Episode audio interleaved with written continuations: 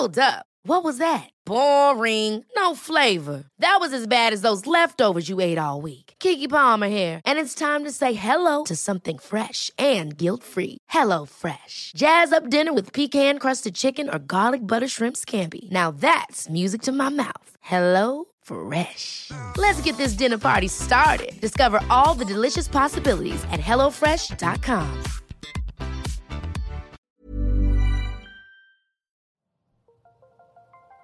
Las historias de ayer viven en nuestra memoria hoy. Viven en nuestra memoria hoy. Desde Zacatecas al centro norte de México, cofre de leyendas en voz de María Eugenia Márquez. Comenzamos. Lomas de Bracho, leyenda zacatecana. Y antes de contarles la historia que les traigo el día de hoy para todos ustedes, quiero hacer un preámbulo para explicar cómo la Nueva Galicia, oficialmente Nuevo Reino de Galicia, o Reino de Nueva Galicia, que se fundó con la conquista española, estaba formada por tres provincias que abarcaban la provincia de Nueva Galicia, Nayarit y Jalisco, la provincia de los Zacatecas y la provincia de Colima.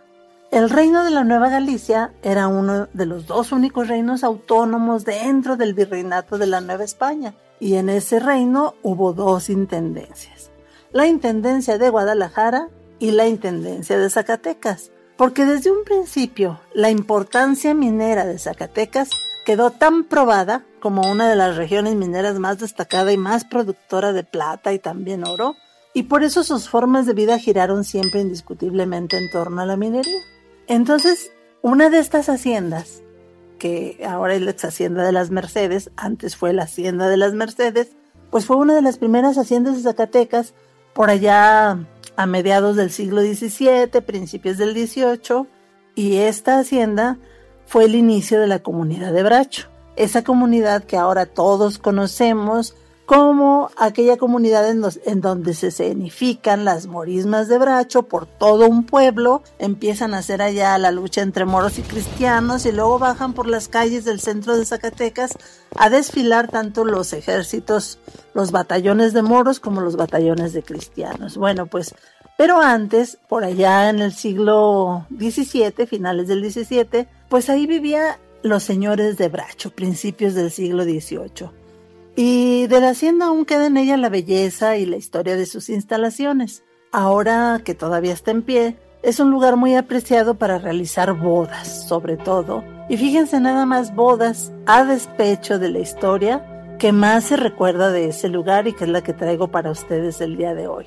Les quiero hablar de don Juan Bautista de Bracho y Echegaray, el heredero de los señores de Bracho. Uy, este muchacho gozaba fama de tenorio y esa fama se debía en gran parte a los comentarios de sus amigos, que en cuanto sabían de alguna de sus conquistas, inmediatamente la propagaban a los cuatro vientos y exageraban las proezas amatorias de don Juan. Y esto lo hacían con el propósito de adularle porque sabían que era uno de los herederos más ricos de la zona. El joven efectivamente era apuesto y por supuesto muy rico y tenía además cualidades que lo hacían irresistible al encanto de las doncellas, una sonrisa cuentan maravillosa, una forma de hablar que enamoraba, así es que todas se rendían a los requiebros del enamorado galón. Este se parecía, nos recuerda al burlador de Sevilla, el don Juan Tenorio, pero a diferencia del don Juan Tenorio, acá don Juan Bautista pues las enamoraba, pero luego las olvidaba, no las seducía.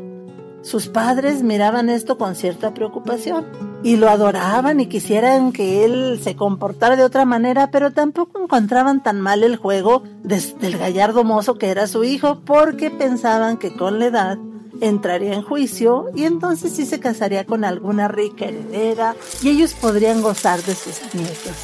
Así es que con frecuencia ahí en la hacienda daban magníficas fiestas y en ella se reunía lo más granado y selecto de la sociedad zacatecana. Siempre pasaban ahí en esas fiestas bellísimas y acaudaladas niñas, entre las que podía Juan escoger. Pero él, pues le gustaban todas, y no se dejaba aprisionar en el lazo del matrimonio. Eso pensaba que estaba todavía lejano para él. Y paralelamente a, este, a estas circunstancias, Fíjense que entre las bellezas del barrio de mineros, el de la Pinta, destacaba también una muchacha alegre y coqueta, bellísima, Rosa Luján. Esta muchacha aceptaba relaciones con todo el que la pretendía sin formalidad alguna. Claro, relaciones que no pasaban más allá de la cuenta, simple y sencillamente coqueteos que la traían ocupada un tiempo y luego se olvidaba de ellos. Se parecía tanto a don Juan, pero a causa de esas locuras de Rosa, muchas, veces corrió sangre ahí en el barrio de la Pinta, porque los enamorados discutían y se peleaban entre ellos. Pero a ella no le importaba el amor de los mineros, ella estaba bien segura de su belleza y ambicionaba más. Había incluso franceses y de otro tipo gambusinos que se acercaban a ella, pero ella se reía de sus pretensiones. Ella quería nada más y nada menos que a don Juan Bautista, el señor de Bracho y Echegaray. Y a todos se les hacía incluso cosa rara que él no se hubiera fijado en ella o que no se hubiera acercado a cortejarla, a pesar de ser tan bella. Pero es que Rosa era huérfana de uno de los capataces de la hacienda o de una de las minas y quizás esa condición hacía que don Juan la respetara y no se acercara a ella. Pues fíjense que este señor de Bracho, don Juan Bautista, salía dos veces al año en unas visitas de inspecciones de sus minas de sombrerete y se ausentaba aproximadamente durante dos a tres meses. Una de esas veces que se fue de viaje, Rosa desapareció pues todos creyeron que se había fugado con él. La madre de Rosa quedó desolada, pero al mismo tiempo, pues sumisa a los señores de la hacienda y sin saber qué hacer, no protestó ni dijo nada. Y es más, no solo no protestó, sino que le prohibió a sus hijos que anduvieran indagando y investigando o que buscaran a la muchacha. Así es que aquello quedó como en el olvido, todos callados, pero todos se acordaban del asunto. Y resulta que dos meses más tarde, la mamá de Rosa recibía un recado del Hospital de San Juan de Dios. Le decían que Rosa se encontraba ahí moribunda. Y la mujer corrió infelizmente al lado de su hija. Cuando llegó apenas pudo reconocerla. Estaba tan extenuada, tan desfigurada, adelgazada y con marcas en su piel que nadie lo hubiera reconocido. No podía hablar ya.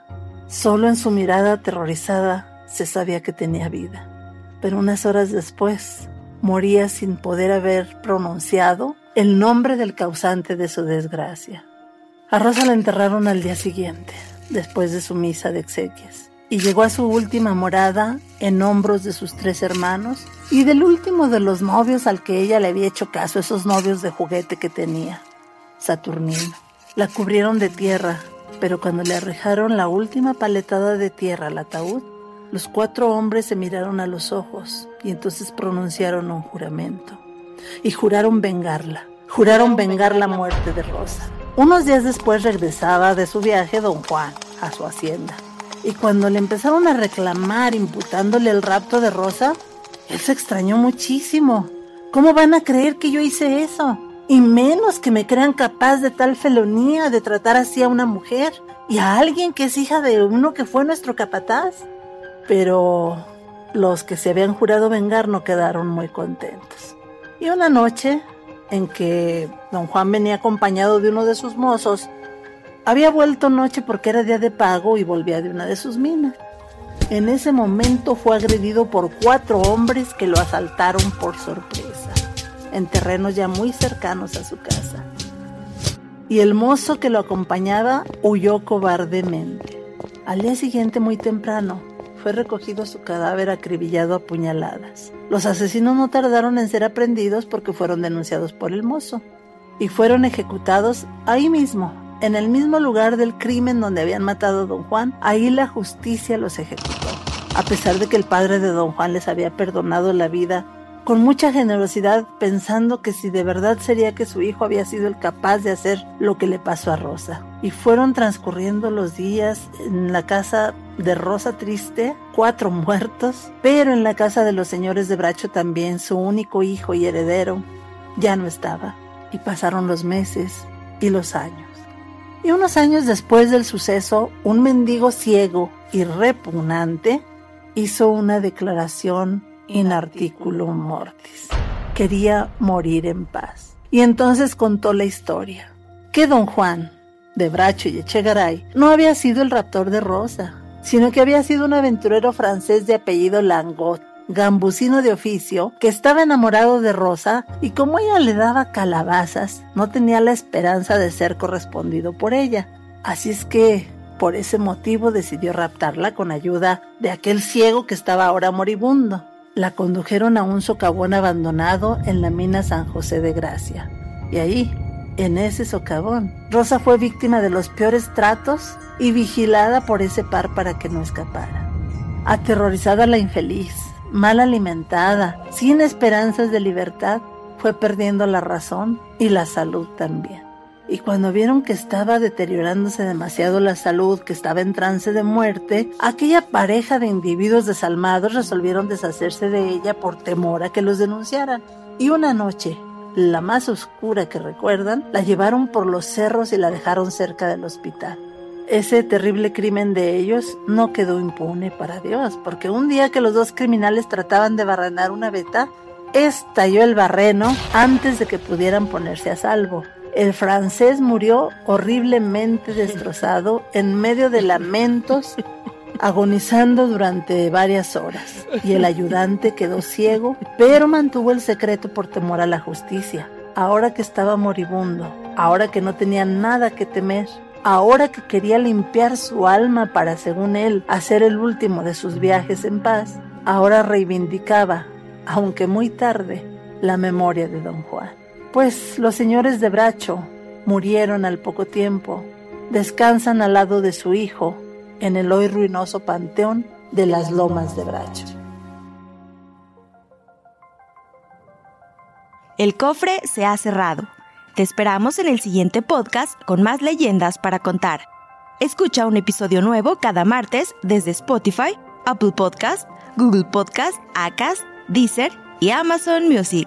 ¿Tienes alguna sugerencia de leyenda que deberíamos investigar? Te dejamos en la descripción de este episodio un link para que nos la cuentes o mándanos un email a podcast.com.mx. Esto fue una producción de El Sol de Zacatecas para Organización Editorial Mexicana.